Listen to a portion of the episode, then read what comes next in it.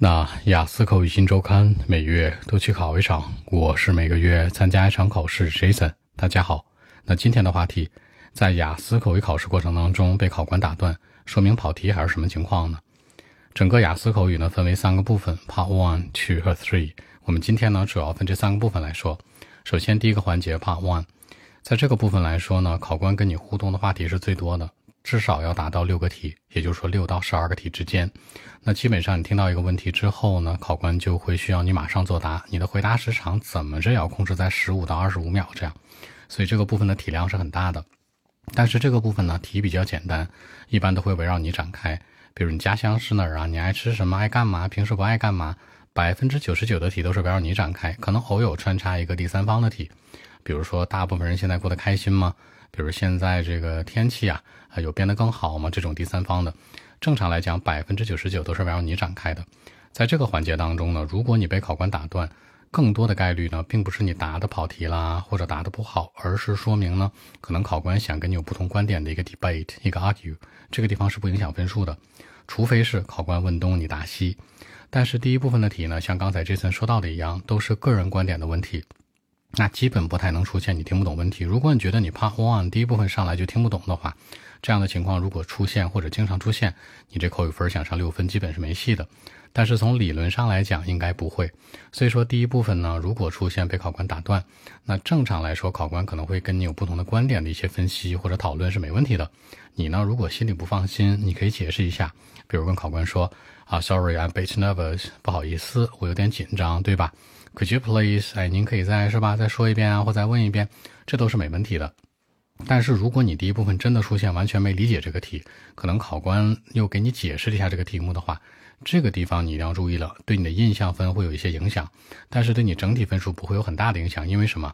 因为 Part One 更多情况下像刚才 Jason 说到的一样，就是你会紧张，你就是很自然而然的没听懂，你就告诉他没听懂，我太紧张了，解释一下就可以了。比如说。Could you please？您可以 slow down a little bit，再慢一点吗？I'm a bit nervous，是 OK 的。所以这个部分来讲呢，整体不会有太大的影响，除非你真的答跑题了。第二个情况呢是 Part Two 第二部分。第二部分是什么情况呢？正常你会拿到一个话题卡，上面让你描述什么什么，对吧？描述一个人啊、事儿啊、物啊这种，然后让你准备一分钟，然后有两分钟的陈述。正常来说，这个部分不太涉及考官打断你，因为这个部分呢，主要是你个人的 illustration，你的一个陈述为主。但是大家要知道呢，就是 part two 这个部分呢，考官一般会有追问，因为他官方要求是你准备一分钟，然后两分钟作答。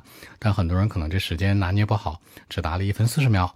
答了一分五十秒，差点时间，这个时候考官就会就你这题目里面的小细节有一个追问，那追问的都是这个 part two 里面的一些细节。这个时候如果你答跑题了，可能会有这样的一种情况，考官打断你啊或怎样。但是大家准备口语都会以第二部分为主，对不对？所以说正常来讲，人事物这三种题你应该都会遇到过。所以说第二部分呢，基本不涉及跑题，除非看不懂。人家说描述一个人，你非说一件事儿；人家描述一个事儿，你非说一个人，一定要注意这种。好，重头戏来了，最重要的第三部分。那其实第三部分呢，是大家提出来这个问题里面最核心的一个部分。第三部分可以绝对来说呢，它是影响分数的。什么意思？首先你要知道什么是第三方的题，第三部分的题，它跟 Part One 来讲呢，考试形式是一样的，也是对答的形式，不像第二部分你去陈述。那他问的问题呢，百分之九十九就没有你的事儿了，更多的不会问你个人身上的一些点、一些细节，他问的都第三方。举个例子啊。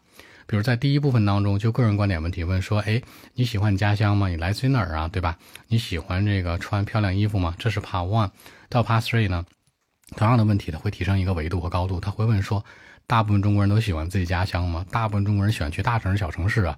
那可能大部分人这个喜欢穿那种漂亮衣服还是丑的衣服呀？人们的衣品是由什么决定的呀？就是说，可能你对比下来会发现，它第三部分虽然也是对话，但是它的问题维度永远是人群第三方，这个高度整体是很高的。所以说，从理论上来讲，第三部分你听不懂问题，并且被打断的情况肯定会有。所以这个时候你一定要注意啊！如果第三部分当中你被考官打断了，说明什么？要么就是你跑题了，要么就是你没听懂题，硬着头皮答，要不然呢，是你没有 get 到考官的那个语法点。说直白点，就是你要么是语法有问题，要么是生词。比如说，你听到了一个问题啊，考官问你说，你对中国的次贷危机有什么看法呀？对吧？What do you have your mind about subprime crisis in China？你很崩溃，是什么东西啊？不知道，你不要硬着头皮去答，你直接问考官。Sorry，啊，Could you please rephrase it for me？您可以帮我转述一下吗？或者不好意思，您能解释一下吗？Explain a little bit。考官就会换个方式给你解释了。比如说呢，banking system，比如说这种 government monetary support 这种的，他会给你解释。那这时候你听懂就听懂了。如果解释完之后还没听懂，你分儿肯定会受影响。这个就是我们所说生词的情况。另外呢，更严重点的问题就是语法。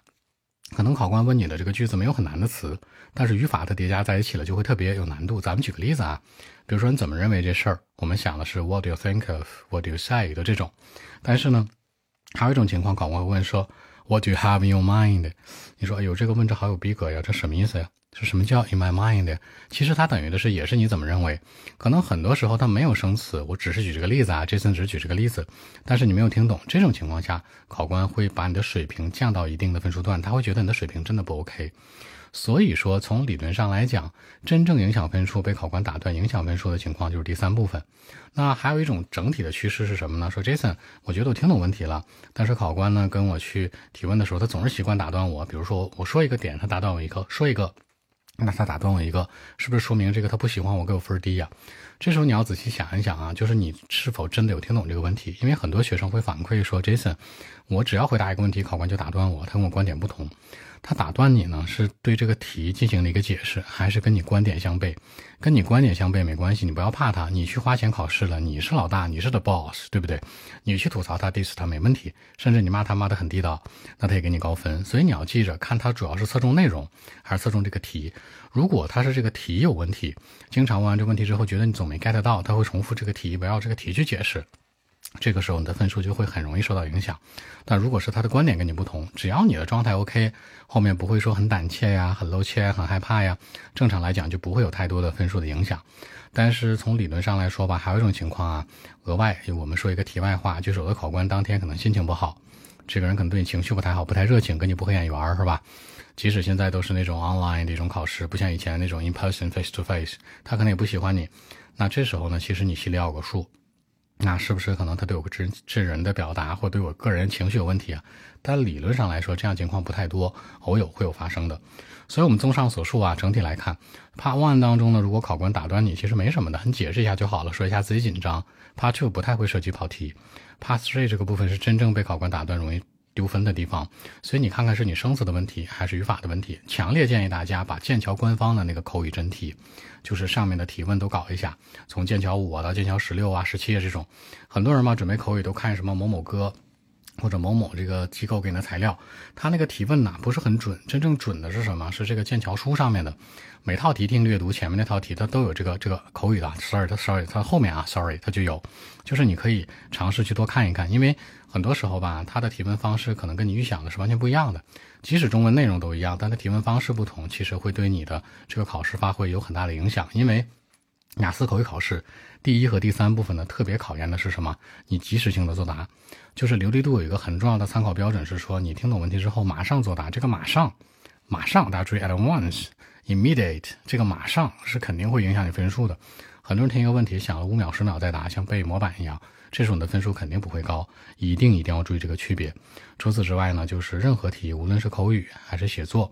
还是听阅读，都建议大家以官方的为主。比如说多说一句，像口语你会看很多范文啊，多看看这个考场回答的素材，是吧？比如 Jason 的雅思口语新周刊里面的回答都是考场里面真实的。